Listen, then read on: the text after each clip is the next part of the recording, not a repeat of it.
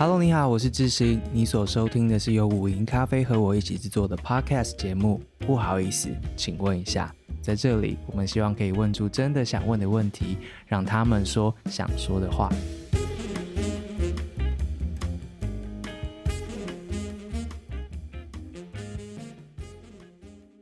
大家好，今天这一集非常非常非常非常的紧张，要紧张。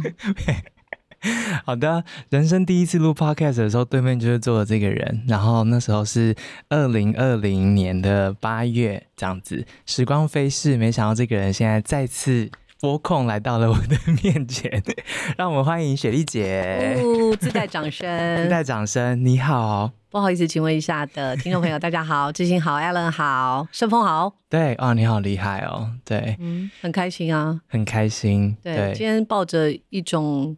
回娘家的感觉 是吗？好，嗯，真的 好。那看到这本书出来的时候，我就觉得哇，要趁这个机会赶快约你来。然后约来之后才发现有点可怕哎、欸。为什么？因为二零二零年八月的时候那一集，我们就录《安独幽灵》。对啊，我觉得一切都是有有缘分在的。对，而且那时候我们录了两集。录一次连续录两集的，对。然后我还记得我问志兴说：“这有谁要听？”对。然后我还在最后请了那个 听众说：“如果不想听就算了，我们就不要录了。”对对对对对 对。就没有想到，就是蛮多人因为这样认识报道者。嗯，对，认识我们，认识智行。对。然后今天坐在这边，我们要谈的这本书，就是包括了《安独幽灵》的。这个作品在里面的这本书《岛国毒瘾纪事》三年了，然后这本书诞生了，这样子。嗯，这是雪莉姐的第几本书？你怎么知道我昨天刚好在数这件事情？我昨天数了一下，是第六本。第六本就到报道者以后的主编的第六本书。你还可是报道者也才八八年，年半哦，所以你八年产量很大哎。对，我也觉得很惊讶，所以老了很多。这种话都不能接，哦、不能接话，因为年纪最大，这边都不能接。还好啦，还好啦。对，对，我觉得就这几年那个时间过得非常快，然后很压缩的在学习和成长。对啊，因为这本书很厚。对，而且这本书跟着我们的时间是最长的，虽然它是最目前最后一本出来的嘛，最新的一本。嗯嗯嗯、可是它在二零一七年的时候，其实我们就是心里就有一个种子在那里了。对，那嗯，这应该在我们呃，我我其实最挂念，而且可能跟着我最久的一本书是《废墟少年》。对，那《废墟少年》的时候，呃，我觉得就是。看到很多跌落体制之外，在野蛮生长的一群年轻人，嗯，那时候在讲的当然就是高风险家庭，现在叫做脆弱家庭下的少年。那其中每一年大概有两三万人，呃，就是落在废墟少年这样子的一个家庭里面。嗯，那十二岁到十八岁这两三万人里面，其实大概他们的主要照顾者有两成，呃，都有药酒瘾。或者是毒瘾的状况，哦、所以对我们在讲高风险家庭、脆弱家庭，就是主要照顾者没有办法照顾这群人。哦，所以进去了以后，我就觉得哇，有一些那个世界是我没有见过的。那当然，我们当然知道，就是说有很多呃，就是悲伤的故事。嗯，可是这里面那个药酒瘾的家庭，以及后来有些呃青少年、青少女就跟着他们父执辈的脚步。也在里面轮回，嗯、这件事情是让我蛮惊讶的。比如说，我记得最早的时候，我在竹北的一个采访，一楼就是钓虾场，二楼是 KTV。然后还记得在那个 KTV 的包厢里面，三个小时的采访，我闻到都是感觉就是 K 味，因为我就是很对这个味道很敏感。然后那个孩子跟我讲说，他从很小开始，阿公和爸爸就用米酒喂他。那个就是加了呃，就是奶粉喂他。你说阿公喂他呢？对对对，哇，他们的阿公都很年轻了，哦、因为都很年轻就结婚了，嗯、所以他很早以前就药瘾酒瘾就成瘾了。嗯，对，所以我们在讲这个，你说生命的诞生，每一个人诞生在不一样的家庭里面，我们可能稍微幸运一点，但是有些人他的不幸，呃，就是没有办法选择的。那就接触到这群人，觉得那个不幸的相似性是很接近的。嗯，对，嗯，嗯，然后结果就回头去看，在这些家庭里面，这个轮回里面，嗯，其中有一些共同的东西。对，之前在写《废墟少年》的时候，主要是谈呃社会福利还有教育制度的这个结构，还有这群人的面貌。嗯那因为看到十五岁的孩子就开始骑着摩托车，他就开始送 K 他命、安非他命，那一包其实那个跑路费就是可能比 Uber 或 Food Panda 就是可能钱是差不多的。哦，的？他可能跑一趟呃八百块吧。嗯，对。那当然 Food Panda 他要跑好几趟才有这个钱，可是他是冒了很大的险的。嗯。那你就会想说，哎、欸，他们为什么呃做了做起了小蜜蜂？但是我们那时候没有太多的机会去接触到这些小蜜蜂和鸟仔，嗯，所以就是一直放在心里，想说有一天要好好了解台湾的这个毒品世界的面貌，包括制造啦、运输啦、贩运啊，还有就是买卖和使用的人的面貌。嗯，所以如果大家从第一集的报道者就有听的话，就会听到很多。我们那时候其实就介绍了这样子所谓产销链的故事，嗯，然后那一些跨国的小蜜蜂，从马来西亚的这些过来的孩子，或是在这边在渔村里面，不管是跨国运毒，或是运下来之后一关一关这样子做买卖的这每一环上面的人的故事，那是二零二零年八月我们第一次用声音跟大家介绍关于报道者那一份采访。如今我我们可以拿到这本书《岛国毒瘾纪事》，不只是那时候的安毒幽灵的故事，其实后来持续真的是很有毅力耶。我们的前同事们雪莉姐一路采访了好多好多，然后不只是安毒幽灵里面去了好多个国家，有很多的场景，然后一路从电子烟、笑气、大麻不同的这样子的成瘾的物质去探索，大家在使用这些。呃，物质的人，他们的生命故事是什么？然后同时也去到一些关键的场域。其实里面有几个数字会让大家知道为什么毒，或是说这个呃上瘾的这个物质是这么重要的一个题目。台湾的监所当中，全台湾的监所有四成以上的这些受刑人是因为因为毒品所以入监的。然后他们入监后两年之内，其实有一半的人会再再犯，所以他的生命就进入了那样子的轮回。那每一年。进入这个轮回的，就新进去的人，大概就是数千到上万的人，这样会进入这个轮回。然后整体来说，大概落在五万到六万之间，这样子不断的用药的这样子的人。然后因为因为用药而有了这样子的罪行啊等等的这样，所以其实在描写的是很大的一群人，他们的生命建构在什么样的一个产销链之上。可是要。要摸这这整个全貌是不太可能的事情，我们该怎么做呢？过去几年我们做了什么样的尝试？嗯，第一部分其实就是志兴刚刚讲的嘛，就是说台湾人在跨国毒品贩运链上的角色。因为我们一开始是接触在这个岛屿上使用的人和贩卖的人，所以我们就有一个疑问是说，那我们是制造地吗？嗯，还是说我们只是呃这个中枢的运转？所以这个欢迎大家去听二零二零年 The Real Story，会有很仔细的这个呃就是志兴的采访。对，那我觉得。这几年我们一直在拼凑呃台湾毒品的样子，因为过去台湾最盛行的就是海洛因、鸦片类的毒品。嗯，那传统的毒品还有就是这十几二十年来更流行的，包括安非他命、K 他命，还有新兴的大麻。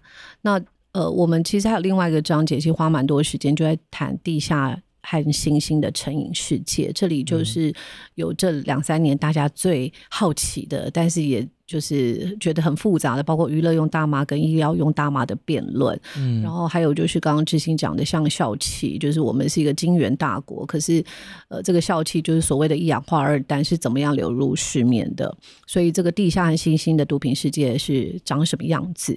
那这个也是花了蛮多时间，就是你会看到不同毒品的演进，所以台湾在 K 他命和安非他命的盛行率是远远超过像法国或者是美国的，嗯，对，所以每个国家它有不同。毒品的样子和特性，嗯，然后呃，接着我们就可以看到，就是说呃，现在因为我我在这篇文章，其实我自己呃的采访经验是发现，其实多数人他的毒与瘾的源头是来自于痛苦。痛苦。对，可是当然也有呃有一部分的人，就是因为现在的娱乐用药很发达，嗯、还有新兴毒品，你会觉得没有药识感，还有毒识感，所以你就会使用，也是有这样子的例子。然后，当然我们很想让读者知道的是说，其实用药常人就在你我的身边，因为过去我们会认为，呃，可能是正头的人，或者是公庙，或者是呃，比如说蓝领劳劳动阶级会使用，嗯、但是我们现在看到很多是医师、律师，还有会计师，或者是记者。啊，或者是就是他有一个专业工作，他并不是无业的状态。嗯，因为其实安非他命，呃，他如果触犯了呃毒品危害防治条例被抓到，我们发现以前的无业的比例可能到达五成，但现在无业的比例其实就只有两成。哦，也就是说，大家有工作的比例，嗯，但是在使用的比例是高的。所以用药常人其实可能就在我们身边，只是我们没有这么强烈的意识，或者是。呃，会会去发现，嗯，然后接着当然就是，我觉得还蛮重要的，就是在谈到底是毒还是药，因为毒和药就在一线，其实，在一线之间，对，比如说 K 他命，我们说它是用在马匹的麻醉药上，可是现在就被人家拿来使用嘛，嗯，或我年轻的那个时候会听到有人吸强力胶，可是强力胶只是一个工业性的用品，嗯，可是它也会被拿来使使用，所以在不同时代，那个成瘾的物物质其实是很中性的名字，但是看你怎么样使用，使用的量，使用的频率。那最后就是呃，毒瘾药与瘾者的复归之路。刚刚志英讲说四万。呃，四万多个受刑人，将近一半是因为两年内会再犯。对，而且有一半就是、嗯、呃毒品成瘾，或者是因为犯了这个毒品危害防治条例进去。嗯、但这里面有超过七成的人，七到八成的人，他基本上是没有制造、贩卖、运输的，他就是持有跟施用，所以他其实还比较单纯，但是他们却进了监狱。那进了监狱以后，其实就有时候是蛮。难回归社会的，嗯，对，嗯嗯，所以大概是这些面相凑起来，哇，这这些年就是在把各种面相搞清楚，真的是这些年呢。刚刚讲的这几分钟，嗯、是花了好多年、好多位记者、整个团队的一个追索，试图去从刚刚讲的废墟少年那时候看见的那个线索，一路挖挖挖，一路走进好多。不同的场景，如果大家有已经看了这本书的话，就会知道书里面有很多场景，基本上比你在 Netflix 或电影里面看到那个场景更、更、更有戏剧张力，或是就是。对，你会觉得看完之后好像觉得毒枭这个影集里面想的好像没什么 这样。对，里面尤其是呃很前面的一个章节，学姐写的那个索命药台这件事情，其实这一章我觉得蛮蛮适合很多的上班族，我们的听众的上班族，大家知道，因为很多用药常人可能是从这边开始的一个娱乐性的用药，然后那个药并不是典型的大家对于呃毒品的想象。呃，以前我们去 pub。嗯，这可以讲吗？那时候 Kiss 还在的时候，可能听众都比较年轻。嗯，我们有些就是去了酒吧里面，呃，有些男生会请喝酒。嗯，对。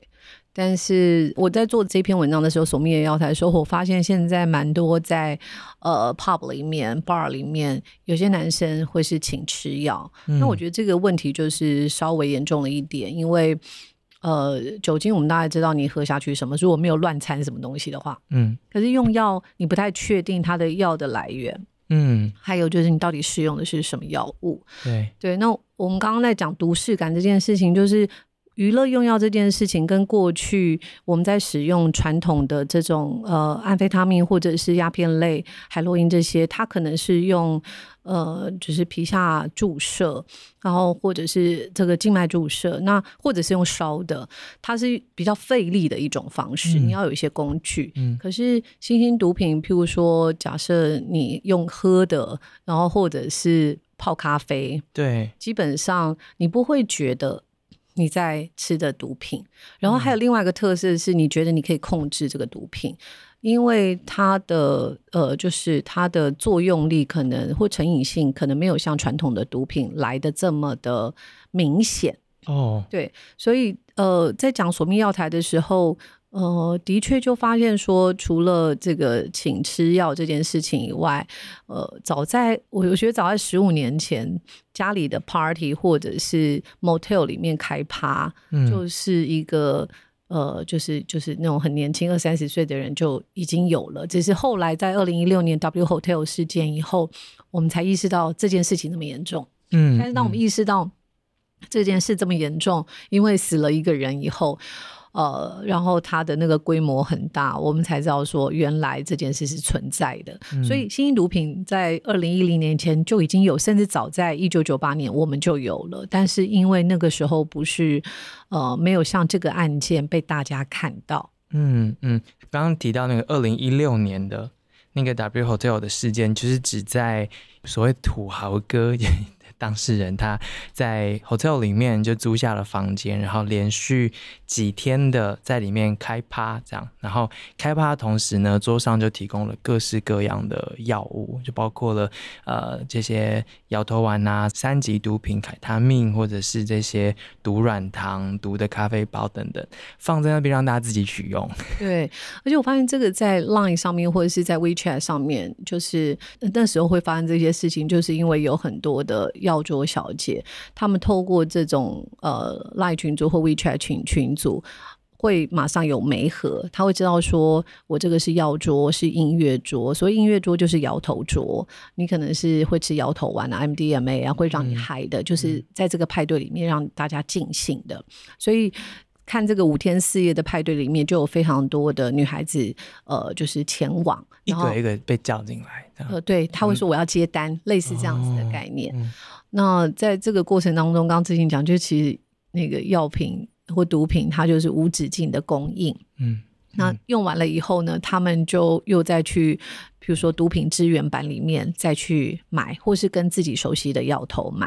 嗯、那这个土豪哥就是真的很土豪啦，就是他就是无限量的供应这些毒品。那我觉得他们玩的方式也比较让人家惊讶，因为呃，我看了很多的，就是过过程中的判决书，呃，就会发现说他们是会呃玩骰盅，然后如果输的人他就要喝。一包的毒咖啡包，对，它就是一杯咖啡。所以我看后来死亡的郭姓女子在死亡前，她就简讯给她的朋友说：“呃，我刚刚看了另外一个女生。”已经喝了好几杯，然后他意识已经有一点强掉了，不太清楚。可是最后是这个女生死亡了，所以在过程当中有那个毒品，其实都很不像毒品啊。譬如说，呃，有舌下的毒片，那他又喝着冰火，再加着咖啡包。那因为五天四夜，其实你在 hotel 里面，你已经完全。不知道那个白天与黑夜了，嗯，对，嗯，那你就喝下去以后就是会想睡觉。那我觉得新型毒品它比较。麻烦的就是我们看到毒品，我们刚刚说以前的毒品可能是呃中枢神经的兴奋剂，或是中枢神经的抑制剂。嗯，你会很清楚，你知道你在吃什么。譬如说安非他命就让你亢奋嘛，好、嗯嗯哦，所以我们看到很多做工的人，或者是呃，可能他在五分埔卖衣服，他时间很长，嗯、或是大卡车司机用来提神，用来提神，嗯、但他知道他在吃什么。嗯，那这是中枢神经亢奋剂。中枢神经抑制剂就是我刚刚讲的，像 K 他命，嗯，或者是我们讲的镇定剂，嗯，它都是呃会抑制你的，就是它会让你比较放松、休息，然后安静，嗯。可是新型毒品就是变成你会 mix 在一起用，所以有一点像是你把你。呃，灌了冷水，又把你灌了热水进去，那你的你的神经就在这里面不断的起伏。哦，那有些还有中枢神经的致幻剂，嗯，所以当这个毒品 mix 在一起了以后，其实它对于你的整个状态，就是每一个人体质又不一样，对对，就会遇见这样的状况。刚讲这个死掉的这个呃小姐，嗯，就是书里面有一个行，就是指他们是一种行业嘛，就是传播妹，传播妹，或者是在在酒店里面有星星的这样的药桌小姐，就是她她。没有办法喝酒，但是他就是陪客人用药。他们是来，总之他们是来打工的，是来赚钱的。但是其实这个他的客人是要他们。一起用药。嗯，当然这个在就是八大行业里面，多数还是酒桌的小姐比较多，嗯、因为开了酒，你就是可以抽比较多的钱嘛。但是不是每个人都这么生酒力？那我们看到少数的那个小姐会认为说，呃，陪客人，比如说帮他磨粉，然后一起施用，因为客人施用毒品了以后，比较不会像酒醉的客人在那边乱闹。有一种说法是这样，哦、所以。会有很极少的部分的，在八大行业里面，它就是服务。药桌的客人，嗯，对。那我们刚刚讲的就是传播妹，现在已经变成是个版了，就是个人的版上去接案，他不会是透过这种，哦、因为店里面比较容易被查起，嗯，对。那透过个版，他进到比如说开趴啦，然后或者是 motel 里面，他就会有这样子的状况。嗯嗯嗯，刚刚描述的是其中书的其中一章，就是索命药台，在描写的就是因为有各式各样的这些。呃，新兴的毒品，所以药台本身有很多可以取用的东西，所以药台这件事情在派对上面出现，然后谁用这些赚钱，谁靠这些赚钱等等的，衍生出来了其中一个经典的事件，就是二零一六年的这样子的一个死亡的事件。但其实书里面陆续去描写出，你看到很多新的这些物质嘛，所以。怎么侦测这些物质，然后怎么跟得上这些新的所谓的产品，其实都是一关一关的考验，从执法啊、检验啊这些每一环节。所以书里面也在后续的章节中去采访了这每一个在台湾做这些工作的人，去理解说，哦，这些事情为什么这么难？为什么要跟上这些新的产品，然后保护这些可能受害的人会这么的困难？但同时也书写了从警察的体系来看，呃，在这样的政策之下。要打毒或反毒，要抓这些东西，警察的管控的机制是什么？奖励的机制是什么？来影响到了有哪一些人比较容易被抓，或是哪一些人比较不容易被抓？所以就是刚讲这几年的摸索，就是从一个场景出发，从一条线索出发，把这些都一个一个一个一个摸出来。所以雪莉姐这几年接触过了好多各个环节的人，你你自己。从观看这些现场案件的描写，到真的跟这些执法的人员啊等等这样子的对话，嗯，有什么人或什么是让你最意外的吗？嗯，有蛮多故事可以描述的。譬如说，大家现在可能因为我们录音的时间是六月二十号嘛，嗯，那大家现在很关注的是新北市的幼儿园这件事件，嗯。那因为我之前去了法医研究所，去参观了和采访了毒物化学组，我就发现说，其实要验出一个毒品，它需要很多的力气。嗯，呃，我想这三年大家都已经很熟悉怎么检测我们自己的 这个快筛，对不对？嗯。那大家应该都有那个两条线的经验。哎，天啊，我是天选之人哎！你还没有吗？我还没有，你有吗？你人生少了一些事情哎！真的，你要我现在 没有没有。对，其实那个测试剂里面那个 C 就是它的 control line，就是表示你要有足够的量。嗯，那那个 T 就是 test line，就是你要有可以与抗原结合的抗体。嗯，那所以。你看，医生会问说你是不是搓的够深，嗯，然后你是不是转了够多圈，表示说你的抗体的定量和定性要足够。嗯，那刚好前一阵子去健检，我想大家都有健检的经验，譬如说健检的尿液，你要留的是中段。好，然后这样可以讲吗？大家应该没有在吃饭。粪、欸、便的话，你要捡完以后，你就是要冰起来。嗯，所以就是必须要让简体没有被污染，而且你要找到对的简体。所以这一次其实新北市的案件，就让我想到我那时候去读物化学室，他就说，光是要找到一个对的简体是非常不容易的。我们刚刚举了传播妹过世的事情，其实后来。本来这个土豪哥是被判十年多，但是后来被判两年，嗯、改判两年，原因就是因为在这个传播妹的头发距离发根六公分的地方发现了 PMA，就是这叫副甲基安非他命，可是其他人都没有。你说死者的身上发现的？对，死者身上发现，那意思是什么？因为我们每一个人的头发大概一个月会平均长一公分，所以你可以看到，在六公分六个月内，他是有施用这个毒品的。嗯，而其他人身上并没有发现同样的这个副甲胫胺非他命。那回来再讲这个新北市，我就觉得哦，我们今天呃也也跟了一个就是台湾医事检验学会的前理事长，他就说这个检体这件事是非常重要的。所以我们现在看到的呃，就是说新北市这件事情，嗯、你会想说那检体是不是呃？它的定量定性是足够，而且它有没有透过质谱仪来分析，还是只是像我们快筛，像我们做 PCR 跟快筛就是很不一样。嗯，所以我只是说，错误的检体可能会导致完全不同的结果，而且会造成很大的争议。嗯、那我说检检验人员都是在跟呃跟这些呃毒贩赛跑，跟、嗯、跟是不是正确的简体赛跑，嗯，这个是我最近想到的。嗯嗯，那你说有没有其他的人？当然还是回到我一开始最关心的吧，就是那些在体制外跌落野蛮丛林的一些人。嗯啊，我觉得老人家就很难改变。对对对，就是你说那五六十岁的成瘾者，我觉得他们的生命嗯的习惯是很难改变的。可是对于年轻人来说，我觉得那能不能够不要？呃，这么早碰到，或者是说可以从这样的环境里面脱离出来，或者是说你不要变成底层的这种运送者，这个是我比较关心的。嗯嗯嗯，书里面也一贯的是报道者的这样子的一个风格，就是当然他记录了整个政策的转变，以及在执行政策的这一些人他们在现场的这个省思反思，然后怎么样观看这个社会问题啊等等的。所以其实采访了很多从检察官，然后到呃治疗。成瘾的这些第一线的工作人员，或是呃公务员，他们的那个访谈好深刻哦。很多人都谈到他们的个案死掉，或是他们个案带给他们的转变啊，等等的。我印象最深刻的是有一次采访了一个呃在矫正机关工作的心理师，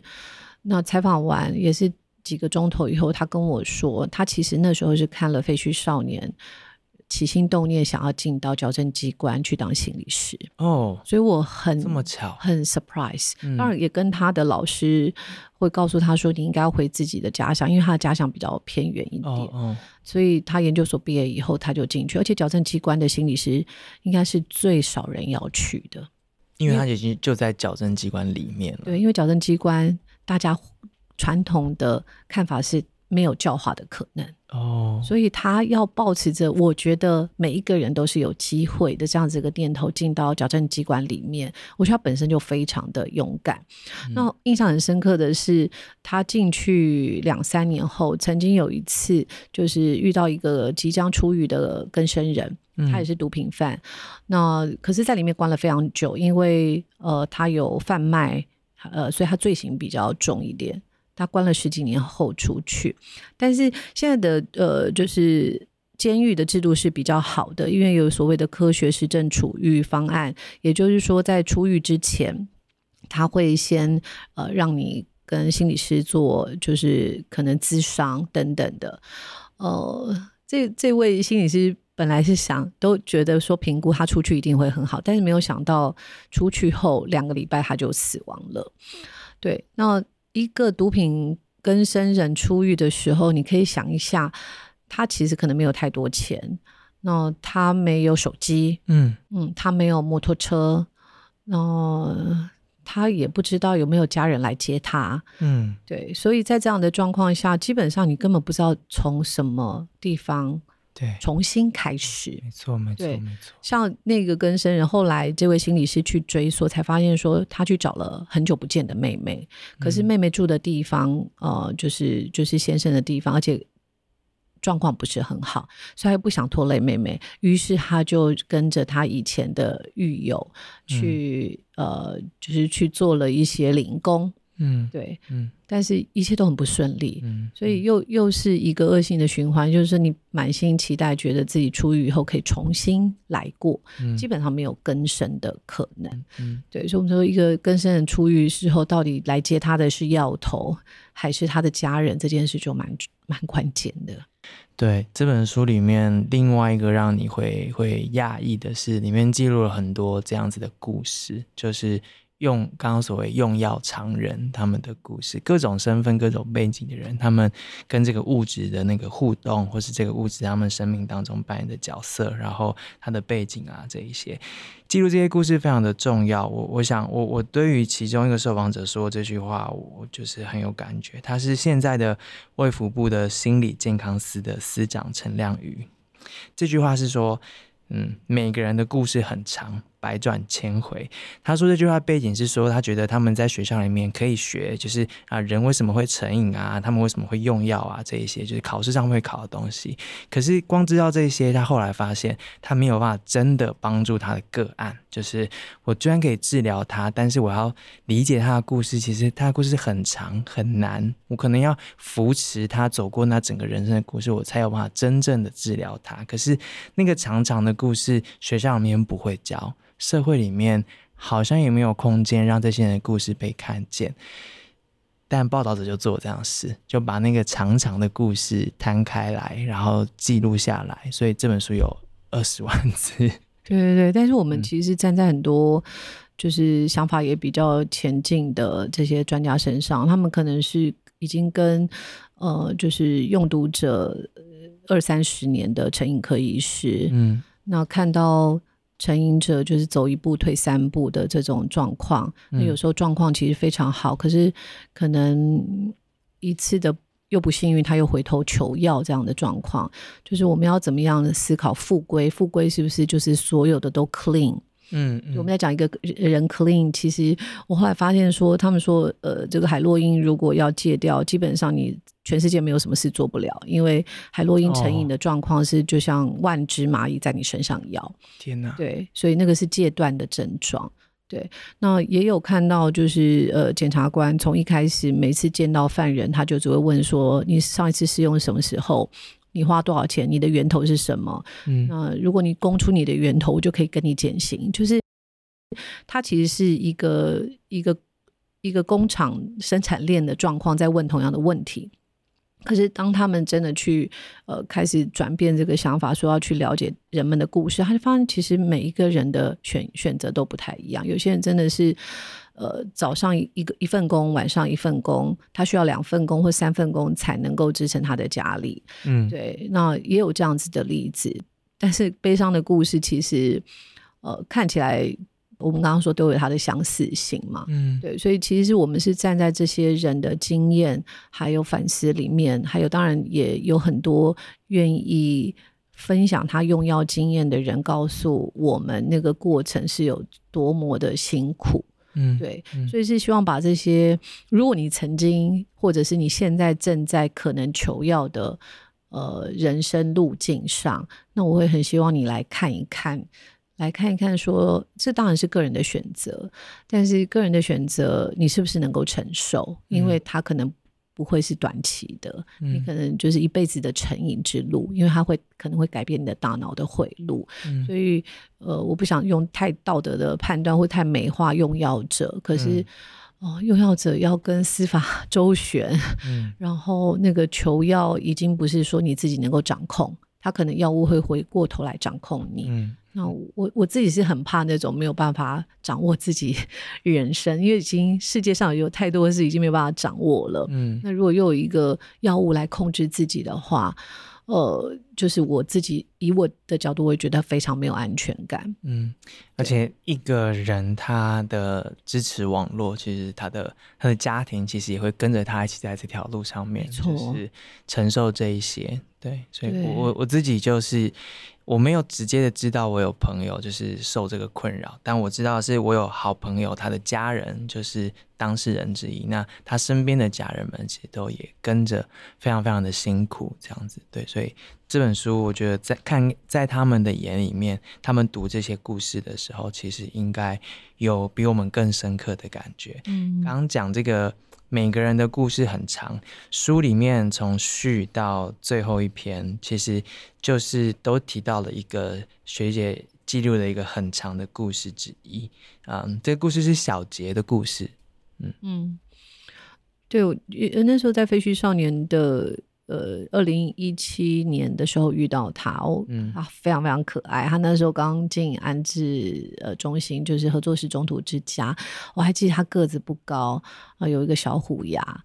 他就是在那个所有的在安置中心里面的孩子里面最不一样的一个小孩，因为他那时候十三岁，他十三岁，好喜欢老师管他，欸、他觉得非常有爱。哦，然后有家人在他身旁，嗯、那为什么他会这么特别？是因为他的爸爸妈妈、阿公阿妈，还有两个叔叔，都是在他小学的阶段不同的时间点，分别进入了，因为呃，食用毒品还有贩卖毒品，进入了那个云林二监，还有澎湖监狱。澎湖是关更重刑犯的毒品犯。嗯。对，所以他很早就，比如说很小的时候，大概小学就没有再看过爸爸了。嗯、他常常在 cos 自己说，原来他们都在里面吃团圆饭，因为他们他没有一个家人跟他一起，哦、他们有跟六个家人一起吃过团圆饭。嗯、对，那呃，所以这几年间，我看到他不同的变化。我记得第一次看到他的时候，他会很开心的把。妈妈从狱中写来的信给我看，里面呃，阿妈跟妈妈都说，呃，我们很对对你很不起，然后我们希望早一点跟你团圆，嗯、你要好好的学习。呃，他还很开心，他说，呃，就是母亲节或者什么节日，中秋节要进去看他们。嗯。可是等到国三的时候，他十五、十六岁的时候，有一次叔叔第一个出狱，他回去跟他相处了三天吧，就发现跟他想象的完全不一样。哦、因为出狱后的人一开始会有工作的动力，但是当你回到原生的环境，就会有你的老朋友来找你，就是回到那个生活的惯性，你就不一定会专注的工作，又开始。呃，就是会想象以前嗑药时候的忘忧，以及跟老朋友们在一起的安全感，嗯、所以最后就是家人出来了以后，几乎又再回去。唯一一个没有回去的是他的奶奶，就是他的阿嬷。阿嬷、嗯，对，那呃，所以他我记得他到十五、十六岁的时候，基本上已经不太相信家人们说的话，就是以前会觉得。已经进去监狱里面，家人会想他，会思念他，然后他们想要赶快出来，然后照顾他。对于一个十三岁的小孩，他是他需要相信这件事情吧。然后他自己当然也非常非常思念他的家人。嗯，不过几年之后他失望了，是不是？对，那十六岁，我大概他高一的时候，我去了他的家里一趟，嗯、那我就更了解那个状况。他会告诉我，就是一个呃透天，但是一个。呃，最最上面是个铁皮嘛，哈。他告诉我说，阿公在躲警察的时候是躲在哪个夹层？哦天哪！嗯，那、哦、那时候在这边在贩卖毒品的时候，他是自己是在哪个房间里？对，嗯、所以那个环境里面对他来说，当然就是不是一个太愉快的环境。他是家里唯一清醒的人，而他要去照顾这些人，啊、嗯呃，他要去处理那些针头。那我我觉得。还好有一些人接住了他，那嗯，就是他的老师们，嗯、而且他老师们并没有在他离开合作式中途之家以后就没有跟他联络。嗯，他每一次不管他刚好今年上了大学嘛，而且他的梦想是呃当一个消防员，因为他看了《火神的眼泪》，他说他为什么喜欢当消防员，就是他有呃就是有一个羽球的好搭档，就是一个消防员。哦、他每一次去到。消防队的时候，他就发现那是一个家的感觉。每一个人虽然在等待呃下一个任务，可是会呃坐在一起，然后互相照应。有说有笑，嗯，然后还可以一起锻炼身体，嗯，所以我发现他特别喜欢有家的感觉的环境，嗯，不管是合作式中途之家，大家可能会觉得其他小朋友会觉得老师都在管我，可是他觉得是有凝聚感、有向心力，是一个有希望的地方，嗯，同样的那个消防员也是一样，所以呃，一个是就是他当想当消防员是一个这个原因，然后另外一个是呃。我刚刚说，就是很多老师接住他，所以在高中的时候，或者是在他转换环境的时候，要去大学的时候，都是这群老师送他去学校，嗯，然后帮他安顿一切，哦、甚至他的手机的费用也都是之前的老师先帮他支付的。那我记得他上大学的第一天，他做的第一件事就是除了去报道，已经找好了五家便利商店要去面试。他就是想养活自己，他想要独立，然后他知道说他不能够仰赖他的家人。嗯，所以这个过程就在书里面有讲到一个毒伤的概念，那个伤是歹字旁的伤，不是受伤的伤，是歹字旁的伤。那伤在字典里面的意思就是夭折而不成人，没有办法长大成人。那我觉得，呃，常常在毒品家庭里面看到的，真的就是没有办法，这个家庭没有办法健全和饱满。对，那施用者也没有办法健全跟饱满。对我来说，他们也是像夭折了，然后时间就停留在某一刻用毒的那个时候，而且只会倒退。对，就是如果真的要走上一个复原之路，他需要好多的，刚刚志兴讲的一个支援的系统、支持的系统，他要不被排除，然后他要让人家相信，人家要相信他是有机会可以再来过的。对，好难哦，好难哦，是十三岁。遇见小杰，然后他今年上了大学，所以也是二零一七到现在六年了。对，我觉得是他的阿姨的感觉。他会叫你什么？阿姨。对，那呃，对啊，去到他的学校，就是他从来不跟同学讲他有怎么样的家庭，因为他小时候就是知道那个村子很小。所以每一个人都说他是坏孩子里的，他是他那个家庭很烂，他们是他一定是个坏孩子，因为他全家人都吸毒，所以即使其他小朋友想跟他玩在一起，几乎也都被禁止了。所以他开始学习不去谈论他的家人，他会说他就是来自一个小康的家庭，但是你看他就是自己说自己这样说，对对对，他就是我就是来自一个平凡的天哪家庭，嗯，对。嗯，从小就学会这么的说给自己听，也是为大家听这样子。嗯，但是他真的太独特了，他、嗯、他还是相信自己可以改变，他是一个独立的个体，嗯、不会因为他的家庭而就让他不幸运。那我觉得这是看到比较独特的例子，并没有走上自己父母亲的道路。为什么啊？为什么要一直回去找他？志兴在采访过程，可能也会觉得跟某些人。特别有缘分吧，对，那可能也跟我自己有一个十七岁的女儿有关系。啊嗯、对，就是在采访青少年的时候很好玩。有一次我记得也是在废墟少年的时候，我就去云林，你知道云林有很多。科园嘛，哈，嗯，就是串串科的地方，嗯，然后发现那些都是隔代教养，哦，然后阿妈就会在，当我们采访这个家庭以后，阿妈就会说，那你要不要跟阿姨留留个 line？你有什么英文问题可以问他？然后我就会说，好啊，好啊。原来你是社会资源，对对对，哎、欸，我们是。然后另外一个女孩子，就是我去采访了以后，其实她的老板是严重剥削她，可是她老板在我面前的时候就说啊，你看这个我们村子里的，她爸爸吸毒过世，我还特别照顾他。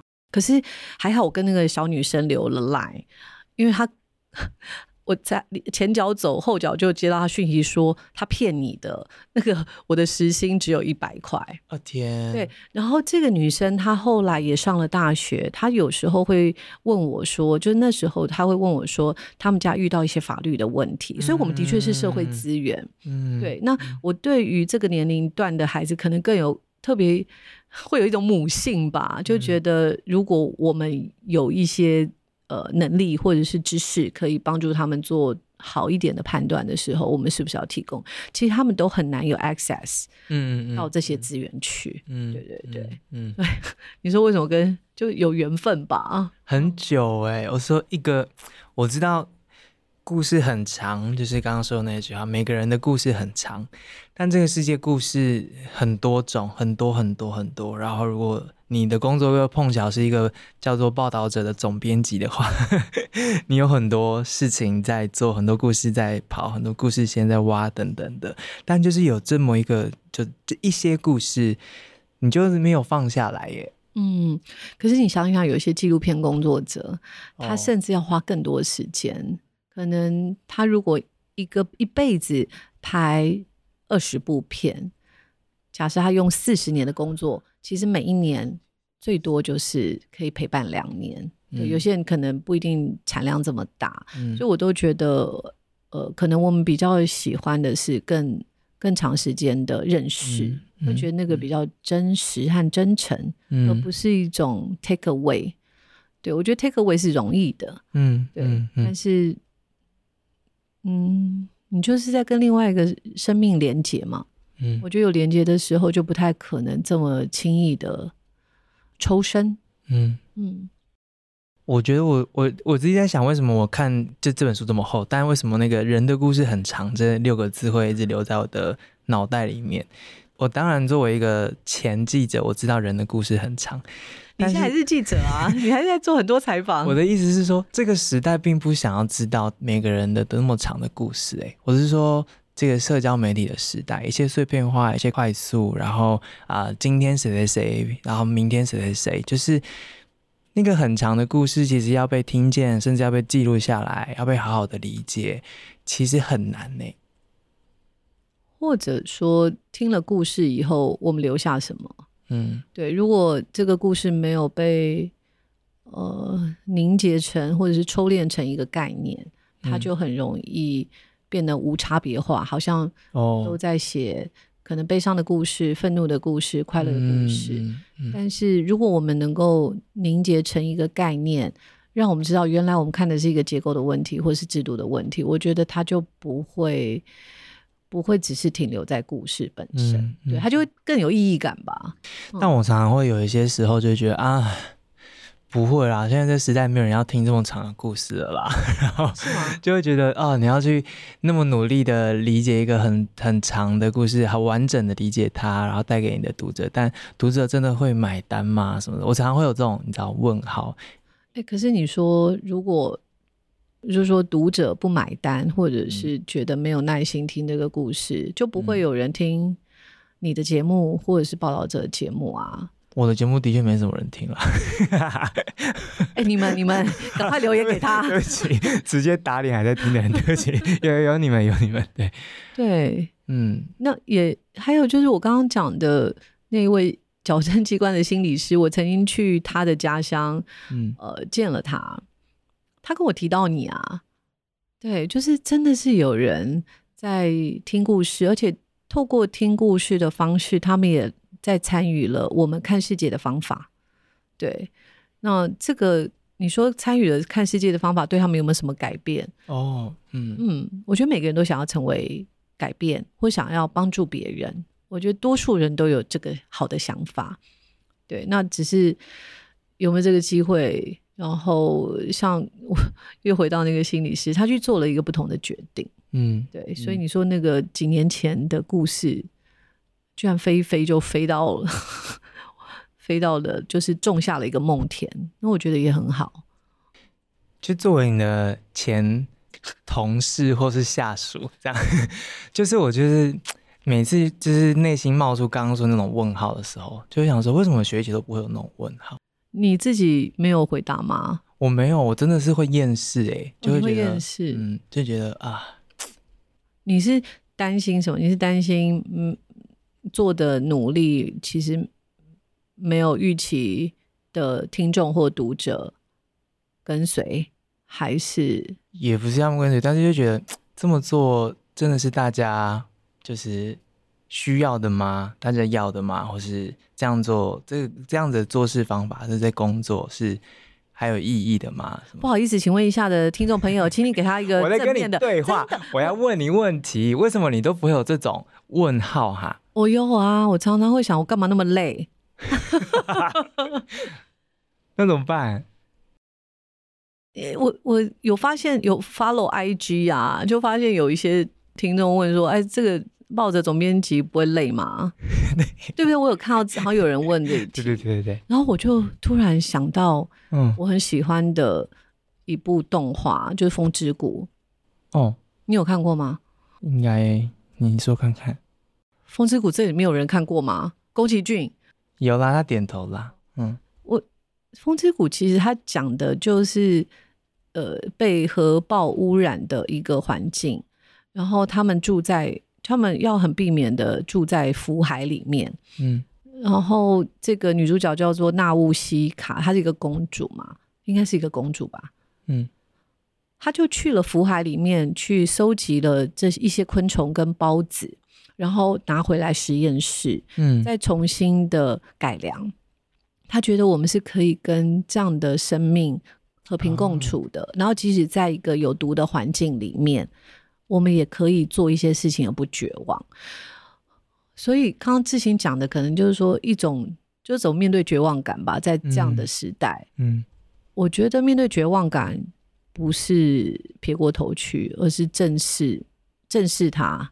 当然，一定会有一些失望，没有错。但是，我觉得不做一点事，反而会更绝望。对，就是我好像没有尽力的去改善这件事情。如果在我还有力量的时候，我也不确定自己的努力。有没有办法改变吧？但是我知道，我不去改变，我会变得更绝望。就有点像纳乌西卡吧，就是对。所以你说风之谷那个环境就很 toxic 啊！哇，那我们现在面对的媒体环境不也很有毒吗？嗯，对啊。所以我觉得好像已经有很多人写了剧本，然后写了很棒的故事，告诉我们说，其实在这个历史上面，可能每一个时代都有。让人家觉得很绝望的时刻，但是总是有一些 dreamer、嗯。对我来说，自信是一个 dreamer 啊。嗯，对对对，就是还是有一些。我刚刚是摇头哦，你们没有看到。嗯，就还是有一些 dreamer 在吧。嗯、然后，嗯，对。哦，真的哦。你说会还是会失落啦，但是不至于绝望。嗯、不至于绝望。失落的时候，你就那个划船，是不是？雪莉姐家有一个那个划船机，我昨天被测量骨质疏松，所以 要要更努力划船。对啊，能量一直充沛？没有，非常不充沛。嗯，对，嗯，非常不充沛啊。好，对，但是我不晓得，你应该得到很多读者和听众很大的鼓舞啊。嗯。对啊，所以拜托大家，请多写讯息给我们。没有啦，没有真的，包括我啊，我是是是，对对，报道者需要的。你们都不留言，我都觉得很有啦。报道者听众大家很热络吧？读者也是，好像会有一个高原期啊。对，嗯，这本书里面记的人应该都很有感觉，就是对于你们的工作，然后。我觉得很多站在第一线的执法者，或是在这个体制里面的人，大概这几年下来也都知道包者是一个什么样子的组织。然后你们一直在探索这样的题目，也因为这样，你们才得以得到很多很真实的东西，然后很很诚实的对话。所以我觉得这以这本书本身就已经是一个你知道那种社会的反馈的结果了。嗯嗯嗯嗯，对，就是现在约访。比较没有像以前那么困难，嗯，但是也会有人就不知道我们，但是上网查了我们以后，就说我们不要接受你们采访。为什么？为什么？对，因为如果比较调查性的内容。哦，了解，了解。好啊，不免俗的哦。我们这个节目就是要回答一下听众的问题。哦、但刚刚刚刚都是我自己想问的啦，但也有带到一些听众们想问的问题了。但就是首先先第一波问题，大家很多很关心你啊，就是说这工作好累哦，然后报道有时候要长长期的这样子调查报道，同时又要 cover 即时的东西，怎么做到的？还好吗？就刘志兴走了比较伤心？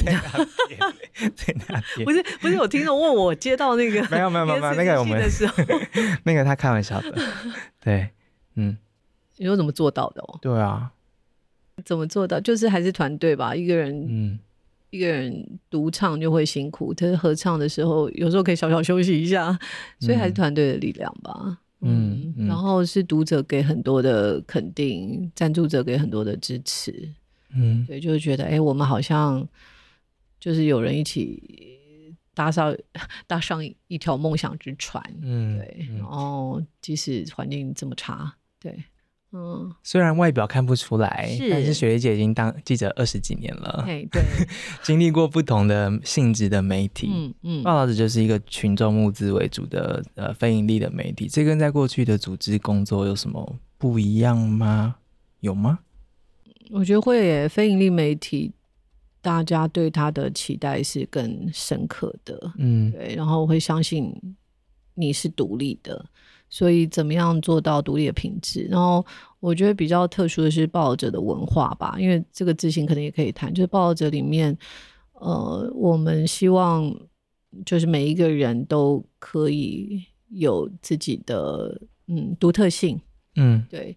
那这个独特性包括自己坚守的领域，呃，或者是自己关心的事物，可是我们又要维持一定的品质，所以在能力和品质这个过程当中，又要兼顾自己的兴趣，我觉得这个是做报者的编辑比较不容易的事情。就是你要把所有的内容调成一定的品质，但是又要照顾到每个人的独特性。嗯嗯、对，那这个不管是在记者、工程师、资料记者，还有设计师，都是都是一样的。我觉得他们都会想要有一个作品，嗯，然后想要自我实践。所以，呃，我我不晓得，就是商业媒体，对，虽然我待过这么久，但我想商业媒体里面的新闻工作者也是期待自己可以维持一个独特性的。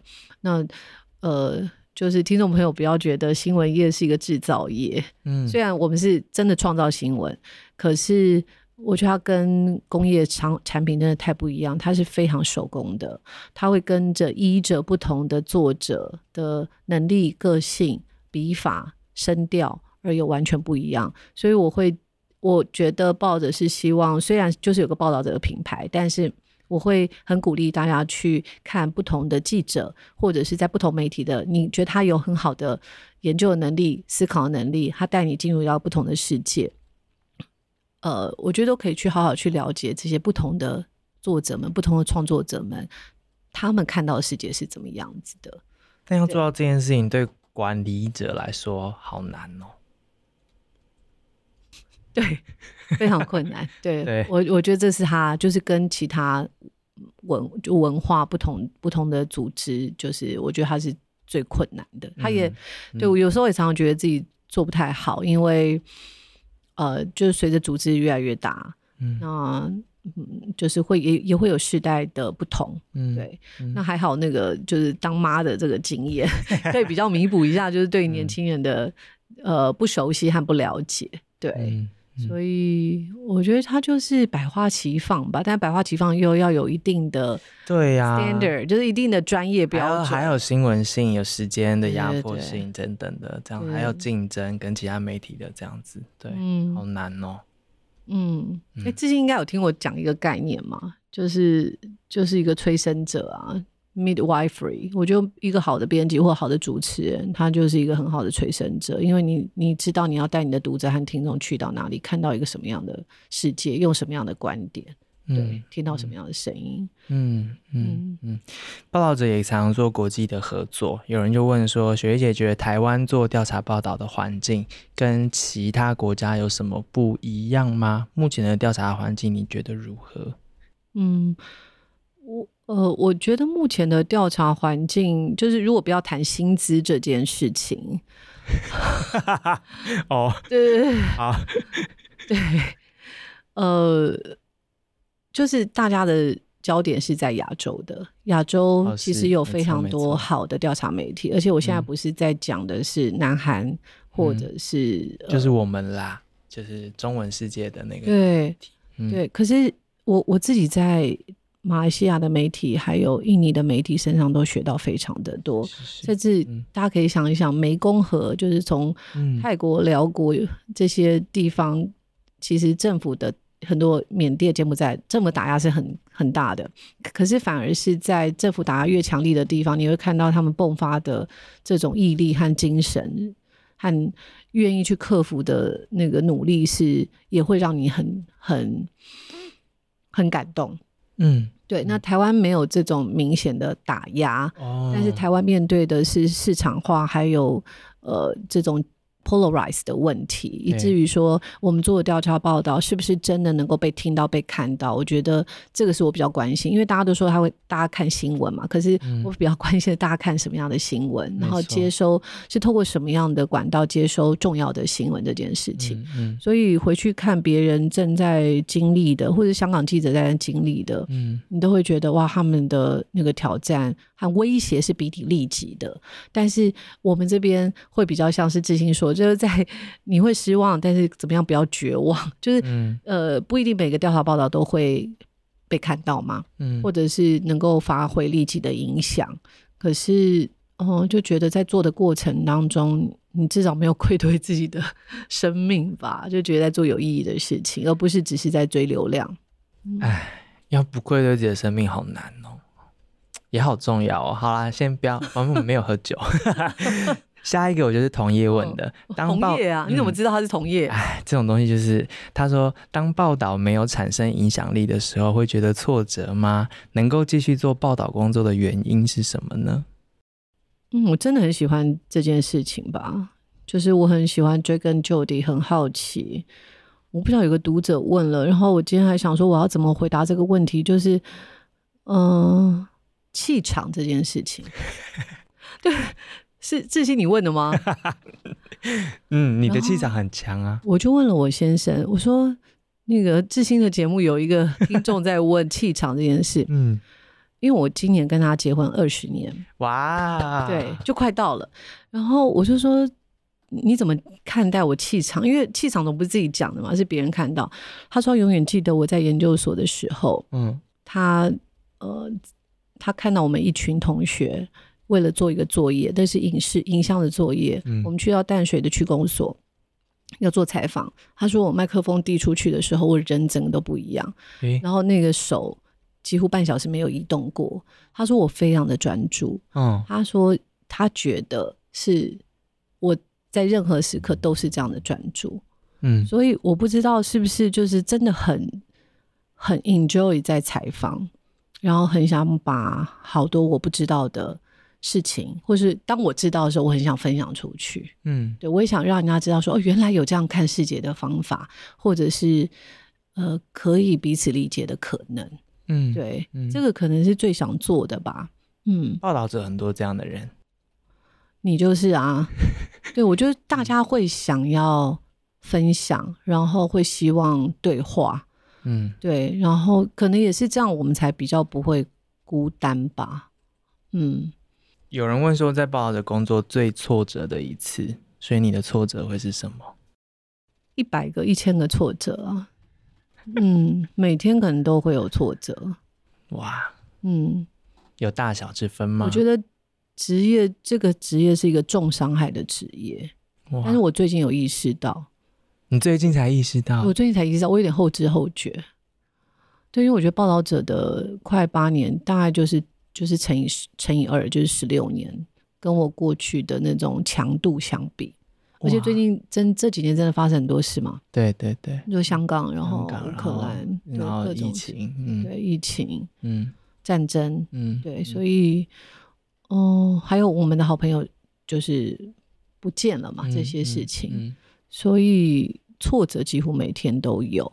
嗯嗯，但是还是回到你有一个中心的信念，就知知道说你不做什么，你反而更焦虑，然后你可能会，哦、你反而会没有不晓得，你会像个幽灵一样，然后你你如果当你不相信，你还能相信什么？你没有想过做其他的事情？我不会耶，一点都没有。我大概五年前会跟我先生讲说，我觉得我可以是一个很好的家庭主妇，然后他就睁大眼睛说：“ 对对对，怎么会选这个？就是人要逃避的时候，就各种千百种理由啊。工作也很难，好吗？没有其他选，没有想过，都没有。嗯。”年轻的时候，真的就觉得传播这件事情，就是说故事这件事情是有意思的。当然后来去教书了嘛，嗯，教书又是一个不一样的身份，嗯。但是这几个就是角色基本上都是可以结合。那比如说当了母亲，也给我很大的人生的改变，嗯，对。那你说当母亲、当老师、当总编辑、当记者，我觉得好像。没有太多的差别，他就是加了一个身份，但这个身份都希望是跟人家有连接，然后把自己的想知道的，然后已经知道的事情分享出去，然后希望别人能够在自己的经验上，就是如果我们有一点点能量的话，是希望能够让大家，我们以前曾经踩在巨人的肩膀上看世界，那我也希望说别人可以踩在我们的身上看世界，所以这几个身份我觉得都很很接近。你刚刚说发现自己是重伤害的。重伤，嗯，那你现在怎么照顾自己？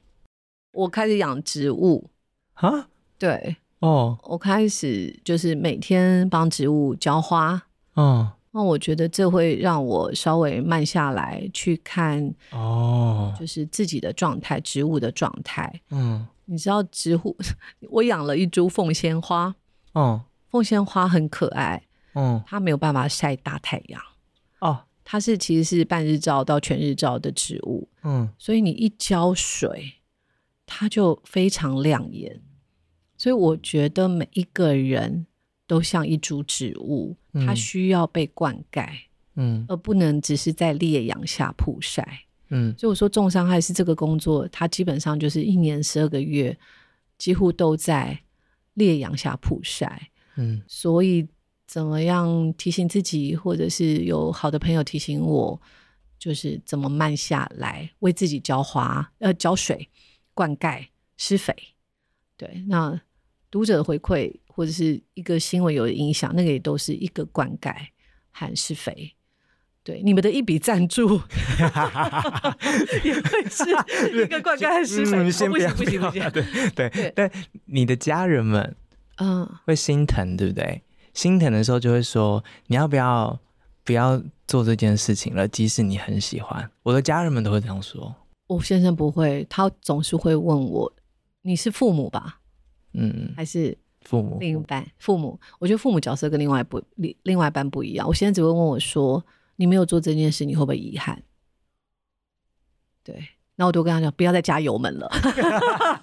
哇，他他很厉害耶，哲学家，哲学家。”嗯，对，然后我女儿也会希望我做我自己开心的事，但是他们都会提醒我说不要，呃，不要太辛苦。比如说，以前我大概十二点都还在看 Slack，都还在回信。对呀，我现在会提前一个小时，然后现在我希望目标是十点半，但是我其实我都做不到，我都会找各种理由去看 Slack。你不要这样，可是没办法，我曾经处理过一个危机的社群，就是我十一点半。十一点半看了 Slack 以后，我处理到两点，还好我十一点半看了。对，所以媒体主管都一定要过这样的生活吗？没有，那看每个人的个性啊。对啊，那你没有办法不过这样的生活。那你问我，你就问自己啊。你没有想啊？我觉得跟跟每个人个性有关。我刚好是就是。这样子个性的人很讨人厌，这样子，嗯嗯，嗯，好啦，你不要重伤害了啦。怎么可能？不是嘛？我觉得听众都听到会很心疼啊。是吗？对啊，然后又会觉得说，那你干嘛还要继续伤害自己？但大家又一边很贪心说，哎、欸，可是好想看好报道。哦 然后我自己很有成就感啊，你也很有成就感。对对对，就是你参与的一些改变，嗯、然后看到一个记者他自己做出好作品，他可能也很开心。嗯，对，就是看到别人每一个人都觉得有成就感。或者是一个听众的参与，他也觉得，哎、欸，在参与我们看世界的方式的过程，他也好像尽了一份力量。嗯，对，嗯嗯，所以也是自己的选择，嗯、没有人就是拿刀架着逼着你走这样子。嗯嗯，嗯，其实我觉得我们两个个性实在太像了，就是要你这边真的真的，我是八匹马力，你是 十六匹马力，我没有我没有那么坚强，没有没有没有没有没有，不是，我是说我们往前冲的速度哦，是就是真的是很多匹马力在拉的。好。哎，好，最后啦，我耽误你太久时间了。但总之，很多观众跟你示爱，然后有一次给了八个爱心这种，真的，还有人说他看到之后立刻尖叫，很期待等等的。通常看到一些我不想要回答的题目的时候，我就会跳过。但这一次太多人问了一些我不想回答的题目了，所以我觉得跳过就有点打脸这档节目的名称，所以我最后不得不问这一题。快，哪一题？就是刘志新离职的时候，你的心情是什么？你的反应是什么？哎呦，我干嘛问啊？二零二二年九月八号，致信你写信那一天，你不要这样子，真的真的，而且你是去乌克兰之前，那我当然就是我觉得我是有点 shock，、嗯、但是就是呃静静下心来，因为其实有掉过泪耶，这可以可以讲吗？各位听众听听看，你们以后小心问问题，但是好像。静下心来也觉得不会这么意外，因为我在，嗯，我致昕应该记得，就是《真相制造》这本书，我有写一篇序嘛。那个标题我下的是一个青年记者的追索，嗯，那我今年四十八岁，致昕几岁？三十六。对，我觉得我好像，那你又比我更早，就是说，我觉得我在十年前，我可能也会问自己，诶，这我这是我最终要做的事吗？就是每个人的路径不一样，所以我觉得至今的追索，就是你你看，你本来的背景就很不一样，就是是外交系的，然后又去了新创公司，又去了商业媒体，又对呃公共事务很很关心，或者是相据邻里。就是你的 footprint 是在是在一直在开拓，所以我好像也最后也不会那么意外你会做这个选择，对，那呃就是觉得有点有点舍不得啦，因为我想说，那我本来棒子要交给你嘛，没有没有，真的真的，那我觉得最近就是要活得非常的完全，就是 live to the fullest，就是。Live the life to the fullest，就是要很完整的去去体验和感受，所以呃，可能你也在把自己的拼图拼起来吧。对，那至于最终会不会，我只希望你不要离开新闻工作这个场域。但是当然，每一个人实践的方式很不一样，因为我觉得做一个好的说书人和采访者也很重要。对。哦，对啊，还是回来就是一个 dreamer，所以这个 dreamer 只要持续，不能讲发梦，持续在做梦，我就觉得这都是一件很棒的事情。那时候有很生气吗？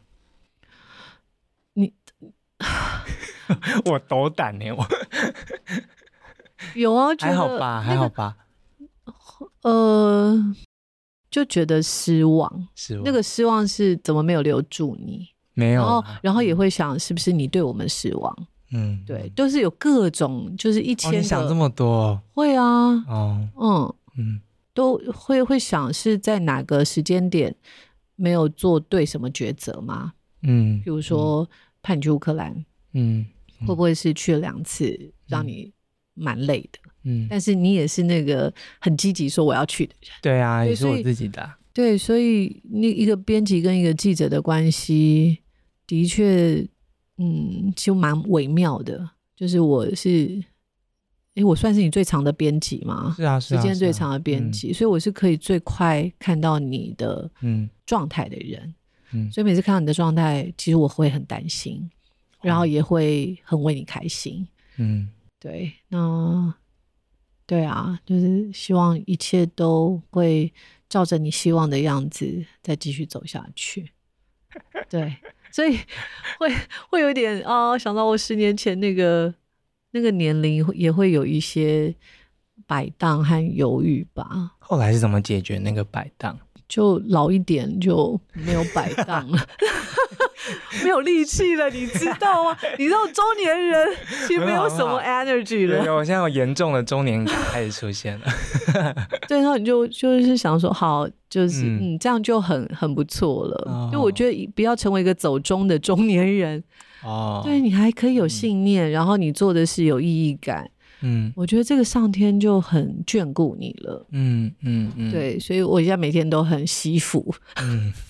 每天都跟我先生说谢谢，对对对，对，嗯，也也谢谢观众提问啦，对，因为我觉得，嗯，我就是知道那时候就是做了这样的决定之后，就是学丽姐有速度的跟我说她就是就是心情不太好，然后也也很谢谢学姐就是。沉淀了之后，然后有还是有给予我祝福这样子，但我自己也知道，我我我完全觉得自己在摆荡这样，对，嗯、然后嗯、呃，所以当下其实我也不知道怎么说明，说我到底是因为什么事情然后做这个决定，我好像自己也说不出来，对，然后我也没有报道过战争的经验，所以到底报道战争对这个决定有什么样的影响？其实我也不觉得百分之百跟这个。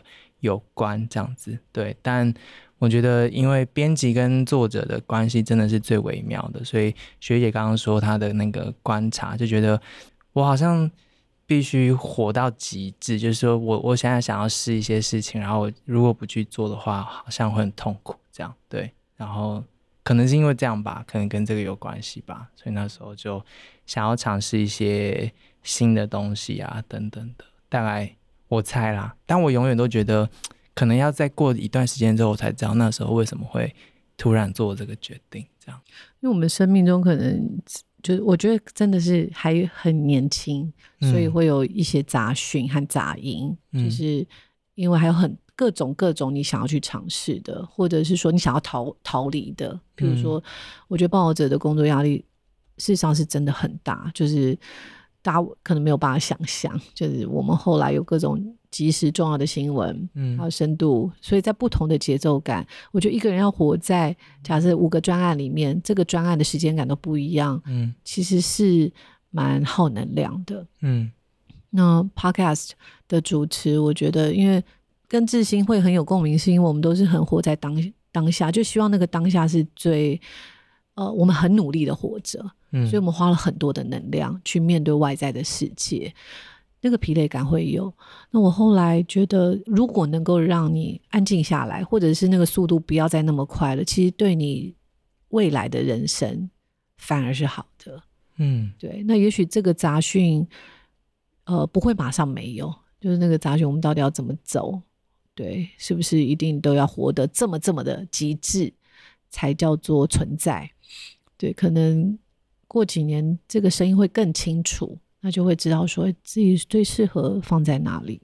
嗯嗯，对，嗯对，今天谢谢雪莉姐愿意来。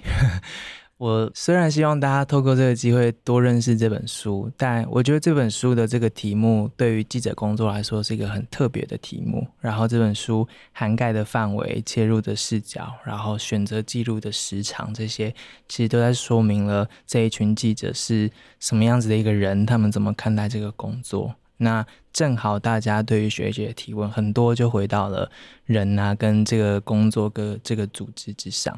我知道报导者现在就是已经八年了，嗯，跟一开始的报导者，大家可能那个状态很不一样。我的意思说，我我我一开始开战的时候开始帮报导者写稿，所以那时候大家对报导者的那个脑袋中是没有具体的一个一个样态的。嗯，但现在八年之后，在很多作品累积之后，很多人可能对于报导者有一个。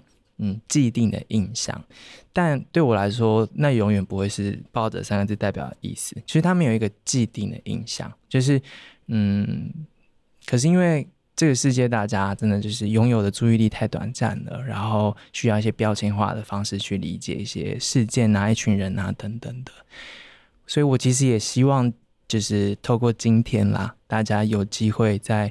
打开一些些对于报导者三个字，或是里面的人的不同方向的认识啊，这一些对，因为我觉得我自己在里面的感觉就是，它不只是大家认识的那样子，代表的那一些事情而已，它里面就好多追索，好多尝试，好多痛苦哦，然后好多绝望，然后面对着绝望，告诉自己不要。不要放下自己相信的事情的这一些选择，就是不是一般人可以看得见的啦。对，但是今天反而是我们俩的对话，所以就 分享给大家 我的感觉。这样子，我很喜欢那个村上春树说一句话，就是说，如果你要呃写一个很深刻的故事，你必须要下到你意识的最深层里面。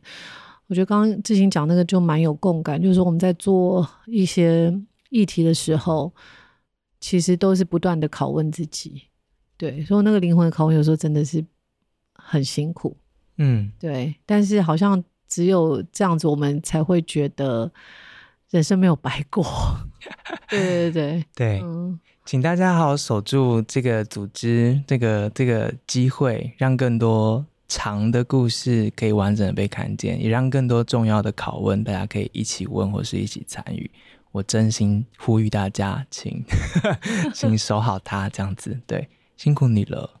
对，辛苦执行啊，我也很感谢志兴。没有没有，真的真的真的真的，不用谢不用谢。好，谢谢你听到最后哦。然后那个该捐款就捐款，不管是 给我们还是给报报纸，他应该都捐了啦。这边人应该都捐过了，但捐更多一点没有关系。对，今年动荡不安，大家多帮忙多帮忙。谢谢你的时间，我们下次再见。谢谢雪莉姐，谢谢。